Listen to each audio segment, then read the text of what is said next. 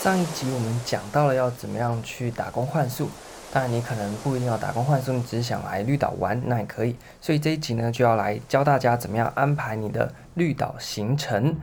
那直接进入重点，今天你决定要来绿岛玩的时候，你要怎么样开始安排呢？那由于绿岛它是一个离岛，所以它的交通非常的单纯，就只有船或者是飞机。那飞机票很难买，因为它的座位数不多，加上飞机一天也才几班而已，所以其实绝大部分的游客他们的呃交通方式就是从台湾可能用火车或者是自己开车等等到台东之后呢，从富冈搭船到绿岛的南寮，所以船运是主要的交通方式。那它的航程网络上公布大概是五十分钟，但是其实呢，熟的人都知道那是要看你搭哪一台船，决定要花多久时间到绿岛。好，不过交通问题我们先不要讲，我们先讲重点。你来绿岛的行程在大体上要怎么样去做规划？那其实，在绿岛一个半月的时间，接触到非常多的游客，那不管是跟他们的聊天，或者是从旁观察，可以看到非常多不同的旅游的玩法。所以接下来呢，是我根据我所看到，还有我在绿岛待了一个半月的时间，来给出的一些建议。当然你们可以参考就好，也不一定要照做了，因为旅游是非常个人化的事情嘛。只是如果你对当地还完全没有任何概念的话，也许呃我的介绍能够给大家一点方向性。那通常很多人要去绿岛玩啊，十个游客里面大概有七个或八个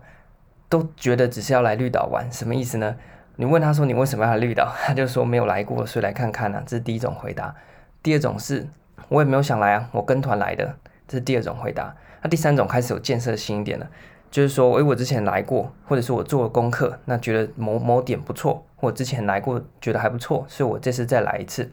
那第四个更具体的哦，我就是要来做什么的？看见有些就来潜水的啦，有的是冲着人权博物馆，它有一个活动，他特别有兴趣，所以他要来参观这个活动的哦，那就更具体了。大概就是这几种，那其中大多数的游客其实都属于一种或二第二种类型的，也就是他就是没有来过，所以想来看看，那他也没有做太多的功课，或者是呢，他是跟团来的，他同学找他说我们去绿岛，他就说好，那他事前没有做任何的规划，最差劲的就是那种跟那种大团的那种社区社区旅游团，那种阿公阿嬷阿吉啥吉公全部都找来那一种，哇，他们真的是我这这可以留到之后再讲。这是那一种完全没有想来，他就只是跟团，所以今天团把他拉去马祖，他就去马祖；他去兰屿，他就去兰屿那一种。好，不过今天既然你会想要自己规划行程，就是你会想要来继续往下听，基本上你就会对绿岛整体的旅游，你会有自己的想去规划的这样子一个动机。好，有这样子的话，你就已经迈出第一步，因为大部分人到绿岛之前对绿岛的概念非常的空泛，就是没去过，所以去去看这样而已。但今天你既然想要做功课，好好的规划你在绿岛的行程，想要有意识的一点玩，不要说玩了两三天不知不觉，然后就回去了，然后什么都没有获得或一点改变都没有，这样其实浪费你那么多的船票啊、住宿的费用。所以今天呢，在开始规划之前，你要先问自己一个问题，就是从我刚刚前面讲那个现象衍生过来的，你来绿岛的目的是什么？我这边提供两个大方向。第一个，你是想要来凑热闹的，就是想要体验岛上非常热闹的生活的，这是第一类型。那所以你想要玩很多的活动，你想要去很多的地方，你想要非常的热闹，非常的活泼，像是很多的同学团出来，大概都是这种类型的。那第二种类型是哪一种呢？你单纯是想要来度假放松的，可能你想换个环境，脱离你原本的工作圈啊。学业啊等等的，所以你想要换个地方，尤其选择绿岛，它有一个岛屿的风情嘛，所以你没有特定想要去参加什么活动，你也没有特定想要去哦人非常多的地方啊，去体验那一种热带的人的那一种热情啊等等的，你单纯想要放松。好，这是第二种类型，所以你可以扪心自问一下，你是想要哪一种风格？为什么呢？这会影响到你的住宿，因为其实绿岛虽然不大，但是它总共有分成四个聚落嘛，那四个聚落其实在晚上聚落和聚落之间不一定会有灯，所以呢，你的住宿的地点相当程度就决定你夜晚夜间活动的范围。那你去玩可能是三天两夜或者是两天一夜，你其实把白天时间扣掉，晚上时间是蛮长的哦。所以你的住宿地点呢，你要选对了，你的旅游行程大概就成功一半了。那绿岛主要介绍一下，有四个聚落。我们从码头上船上来的地方呢是南寮村，那南寮大街就是绿岛最热闹的大街，就在南寮大街。那南寮的上面呢是中寮，那距离不会太远，一过机场就到中寮。中寮之后呢，再走一小段路会到岛屿的北边，那边叫做公馆村。OK，这这三个聚落基本上是在岛的西和北两个方位。那东边呢有叫做温泉村，让它对外联系，一方面要绕从岛屿南边绕，一边呢就是从岛屿北边绕下来。从岛屿北边要绕下来温泉村的话，你必须要骑过山路，不是很好骑。那晚上也都没有路灯。从南边要进到温泉村的话呢，沿着海岸绕过南边的角，经过朝日温泉就进到温泉村。那所以整个在地理位置上面最热闹的是南寮，其次是中寮，再来是岛屿北边的公馆。它最与世隔绝的地方呢，就是东边的温泉村，所以大家先有这个概念。在绿岛呢，你主要有四个，啊，四个区块可以给你选择，你要住在哪一个区块。那不过就距离上来讲啊，其实呢，大家听起来好像温泉村是离与世隔绝的地方，但是就距离来讲，你从南寮骑到温泉的距离，诶，反而比到到公馆的距离还要近哦。所以你如果住公馆的话，你觉得说，诶，我刚刚不是听介绍，公馆算是排名第三名热闹的地方嘛？但它的行车距离其实从南寮出发的话，就是从码头出发的话，你要骑去公馆，其实比骑到温泉村还要远。只是因为骑到温泉村的路晚上没有路灯，所以呢，骑起来的感觉好像会比较恐怖一点，因为你对路况不熟嘛。所以好好像都没有路灯，骑起来很恐怖，就觉得呃，此路漫漫，此路茫茫，回家路漫漫。在连接公馆的路上，大致上都有路灯，所以反而骑起来呢，虽然距离比较远，但因为都看得很清楚，而且人也蛮多的，所以心理上的感觉好像比较近一点。OK，所以这是心理上和实质上实际上的距离，先给大家做一个参考。好，所以对这岛屿上面的四个聚落有一个初步的概念之后呢，接下来就回到我一开始问的问题：那你对这趟旅程，你的首要的目的是在哪边？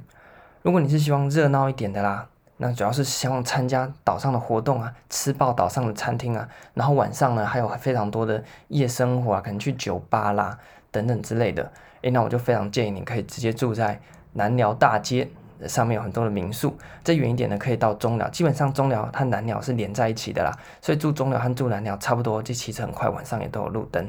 好，所以呢，在住在那边你就可以玩到晚一点没关系，因为反正灯火通明嘛。那晚上很多酒吧啦。夜店呐、啊，等等的都在那边，南寮和中寮。那中寮再到公馆中间会有一小段路，那是比较人比较少一点的，所以就是要骑一一小段。所以如果住在公馆，晚上要出来喝酒啦，要出来夜游啦，等等之类的呢，喝酒是还好，因为在呃中寮和公馆中间呢，像是一些知名的呃完美酒吧就在那那一段上面。那夜夜游的话呢，公馆也有个好处，它旁边骑上去就是山路，因为刚刚讲的嘛，公馆和温泉村就是北边和东边联系的那一段都是山路，所以如果你想夜游，通常那些包套行程啊，去看梅花鹿的，就从公馆旁边的那个路直接往山里面骑，所以住公馆呢也是有住公馆的好处，所以你想要不要太热闹，但是也不可以离市区太远，诶，公馆应该是你的好选择。好，反过来讲。如果你这次去就是要放松哦，我在台湾已经被这种人声鼎沸的都市的这种繁忙的车水马龙的场景弄得觉得心里非常的不愉快，想要换个地方安静一下的。那我也没有一定要参加过呃什么样的活动，然后晚上一定要去外面多嗨，然后彻夜未眠等等之类的，你就想要放松一下，像是外国人很多不是整天就躺在。海滩上面啊，就拿一本书，或者是戴个墨镜，就在海滩上面躺一天，这也是一种玩法。只是在台湾好像不那么流行，台湾人就是觉得要把行程整个塞爆，这样才值回票价。好，不过无所谓，大家有大家的选择。那如果你是这种类型，就是想要来放松的啊，不想要在这种哎呀到处都是人的情况，诶，那温泉村反而是一个非常好的选择哦。因为温泉村第一个它的聚落不大，所以人呢。晚上之后就不会那么多。那第二个，它民宿也没有那么多啦，所以呢，呃，你待住在这边呢，也不会太晚上的时候呢，也不会太嘈杂。那白天的时候呢，大部分的游客都是骑车就经过就经过啊，也不会哦像白天的南鸟一到吃饭时间就整个塞爆。所以温泉村就会是你的好选择。那像我们在我在打工换宿的夏卡尔，哇，它外面就有一个非常棒的一个平台。所以呢，如果想要放松的话，诶，外面就有一个平台啊，或者是躺椅啊，躺着，诶，就看得到外面的太平洋。你如果想要整天坐在躺在那边，坐在那边看看海，好、哦，这种的你就非常适合来温泉村。啊，但是呢，如果你是想要那嗨的话，住温泉村你应该会受不了。为什么？因为你晚上要去个酒吧，哇，还要骑过一段黑蒙蒙的路，诶，啊，也不能去骑太，也不能太晚嘛，太晚骑车你也会怕嘛，对不对？啊，那如果你想要去吃个东西干嘛之类的，在温泉村除了那个某某羊肉炉之外啊，没有其他，啊，还有只有海两家餐厅以外，其他没什么餐厅。所以如果你想要去吃片好吃的，虽然绿岛有没有好吃的，这我们下次可以再讲。不过你想吃各种东西的话，温泉村呢可能没有那么多餐厅选择，那你就必须要骑一段路到南寮、中寮那边去，啊，才有餐厅可以吃。不过这还是看人啊，毕竟呃所有的行程里面吃也不是占所有的全部嘛，那其他的活动也很重要啊。因为我我是比较喜欢安静一点，我不一定要很热闹，没关系啊，所以到后来我是蛮喜欢温泉村这种安静的小聚落的这样子的环境。那不过就看人啦，所以如果是那种青年朋友啊，想要嗨一点的，你住温泉村可能不太适合你。诶，但是如果你是可能学业像我们学学业实在是把你弄得很烦，不想要在台北的这种啊水泥丛林再继续折腾自己下去的话，诶，在温泉村待个两天，待个三天，真的是对你的整个放松非常的棒。那白天的时候呢，你也可以往南边骑，也就朝日温泉，那再绕上去就到南寮，或者是往北边有这个山啊。山里面呢，有非常多的景点也可以去逛啊。那最棒的地方是温泉村，在岛屿东边唯一的聚落。所以如果那时候刚好是月初的时候，哦，就是月亮出来的时候了，你可以直接哇看到月亮出来。那白天可以看到什么？看到日出。很多人呀要看日出啊。如果你是住在嗯中寮或南寮，因为在岛屿西边嘛，所以看不到日出。日出是从岛的那个中间的山啊那边出来的。他们一大早。四五点就要骑摩托车绕到岛屿东边。诶，如果住到岛屿东边的话呢，虽然晚上是安静了一点，不过呢，白天哇，完全不用出民宿，一起床往东方一看，浩荡的太平洋上面，旭日就缓缓的上升了。所以这是温泉村的优点。所以其实岛屿的每一个聚落啊，都每一个聚落美的地方和它的优点。那在选择住宿的时候呢，你要非常知道自己的状况。哦，所以呢，这是提供第一个 point 给大家参考。如果你是想要热闹，晚上想要彻夜未眠很嗨的，那你去岛屿的西边，南寮、中寮到公馆都可以。那如果你是很非常有目的性的要来放松，哦，你不要再那么整天在那边奔波了。有时候大家讲说玩回去之后反而更累嘛，那你就可以适合来岛屿东边的温泉村。好，那决定了好了大概的地点之后呢，要搭配你的目的哦。这边还是要不厌其烦的一再提醒哦，你去绿岛的时候啊，真的不要带着那种啊，我就没去过，我去去看啊，或者是人家找我去，我就跟着去啊，这样真的说实在是浪费你的时间，浪费你的钱呢、啊。那如果你真的想浪费的话，我也没办法阻止你。不过绿岛真的是一个非常棒的小岛，所以你不妨花一点时间把你行程规划好，那真的来体验这个岛屿非常非常棒的一面。那我觉得这样才是非常有意义的，而且这不会花你太多时间，对吧？所以呢。先理清自己到底喜欢哪一个类型的，OK？好，所以确定大概喜欢的地点之后呢，接下来我们要选择住宿。那这绿岛基本上大部分都是住民宿了，因为饭店比较少，而且有的饭店呢，主要也是那些历史比较有点悠久，那可能一般的时下年轻人就比较没有那么喜欢。好，那民宿就有非常多类型。那这这还是要扣紧你到底为什么要绿岛？如果你是单纯想要来绿岛，尽量的去体验水域的生活啦，水域的活动啊。等等之类的，诶，那你对住宿可能没有那么重视，或者是你也没有那么多的经费，你经费可能要拿去生钱哦，一次要几千块，对不对？那你就比较适合去住那种背包房哦，住背包房，诶，虽然绿岛的背包房的价格相对于本岛啦，选择性也没有那么多，然后价格可能会再贵一点点，但是能省则省，总比你去订其他的房型哦，要要花的再少一点点，这样就可以了。那第二种就是一般的民宿，那民宿有非常多呢，可以上网去查查看，看你喜欢哪一种 style，主要是那个地点在哪边确定好，那针对那个地点的民宿去搜索。绿岛最近的民宿越盖越多，然后每一家民宿的特色哦也都不一样，所以呢这就很看个人你喜欢哪一种民宿。有些人觉得哦，我出去玩，我住的地方也要非常好哦，所以我在晚上回去休息的时候啊，或者是在民宿里面的，可能现在民宿都会一些公共区域嘛，哦，或者是你在这个呃房间里面呢，也是一种休闲。那有一些人就觉得 钱不要浪费在住宿啊，反正应该拿去像我去深潜啊，我去浮潜啊，我去体验一些岛上其他的活动，把钱挪去那边。哦，那有这种的安排，那你可能就要选择诶，房价是比较低一点的。那如果比较也重视非常重视这种住宿的品质，那你就可以选稍微贵一点的。不过不一定说贵一点的民宿，诶就比较高级哦，而且真的不一定哦。所以你去订那个绿岛最贵的那一间啊，那可能诶最贵，嗯，价格跟它的品质啊，不一定绝对非常简单的就成一个正比关系。所以不能说诶我就直接好啊，我要住好一点的，给我去订最贵的。没有没有没有，每一间民宿它的位置啊，没有靠海啊，还是面山呐、啊？他是在中寮、南寮还是公馆呢？哦，所以他还有他的房间是怎么样去布置？因为每一间民宿都是呃老板或者是老板娘他们的心血结晶嘛，他会想呈现不同的面貌给游客，所以这种就很多样性的选择，那你就要花一点时间去找你喜欢住的民宿。